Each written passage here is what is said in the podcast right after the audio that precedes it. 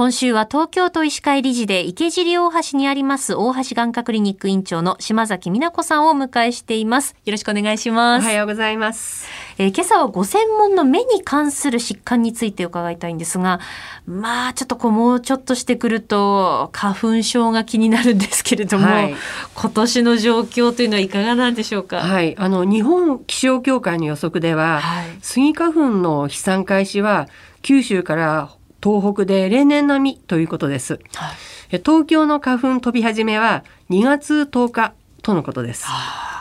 飛散量は昨年が非常に少なかったのですが、まあ、今年は例年並みか例年より少し多い見込みです。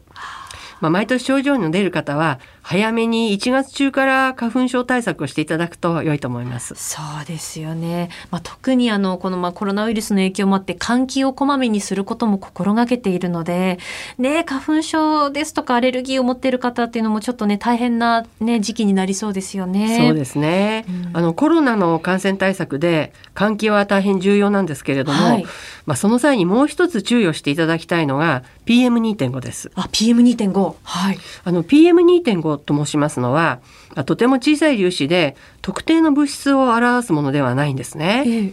まあ大体髪の毛の30分の1ぐらいの粒子で肺の奥に入り込みます。はい、工場から出る梅塩や自動車の排気ガス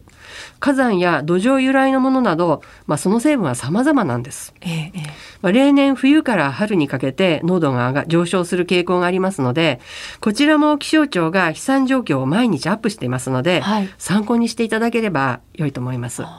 あの花粉症にねかかっている方はその自分なりのその対策の仕方というのをこう持っていらっしゃる方多いと思うんですけど PM2.5 っていうのはどうこう対策したらいいですか？そうですね。まあ今はあの皆さんマスクをしてらっしゃるので、はい、まあ、このマスクがあの大方の対応になると思います。そうなんですね。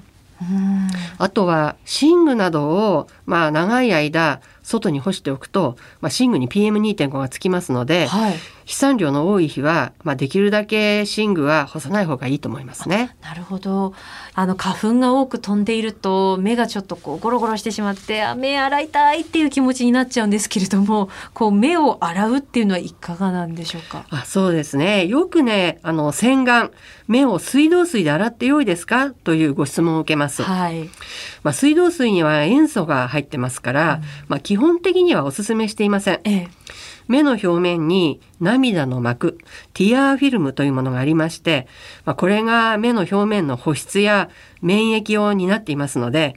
外出から帰宅をしてメイクを取って顔を洗った後に市販の洗顔剤で1日1、2回程度目を洗うことはマイナスにはなりませんが、はい、まあ、頻回の洗顔はかえって目の表面にダメージを与えますのであまりお勧めしていません。あじゃあそのそれこそなんでしょうあの目薬とかそういったものの方がいいんですかね？まあ、基本的には、えー、眼科や耳鼻科の先生の、えー、受診をして、うん、えー、それぞれの患者さんに合ったお薬を、えー、処方していただければと思います。はい。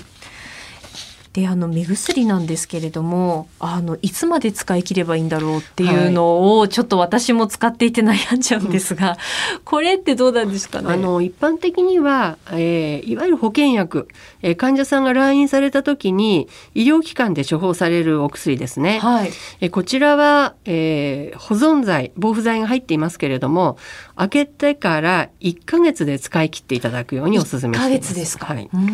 えー、またあの市販薬ですね、えー、市販薬の場合はあ先日、えー、市販薬の、えー、メーカーに問い合わせたところ、まあ、大体3ヶ月以内に使ってほしいと、えー、実際には有効期限や使い切りの期日に関してはえー、お薬の箱の中に入っている添付文書、はい、薬剤の添付文書を確認していただきたいとのことでした。なかなか使っていて使い切れなくてあもったいないなって思っちゃうんですけれどもやっぱりそれは使用期限守った方がいいですよね。はい、古いお薬をつけて、えー、目に悪い症状が出ることもありますので、はい、えー、それは注意が必要です。はいえー、大橋眼科クリニック院長の島崎美奈子さんでした。先生、明日もよろしくお願いします。はい、よろしくお願いいたします。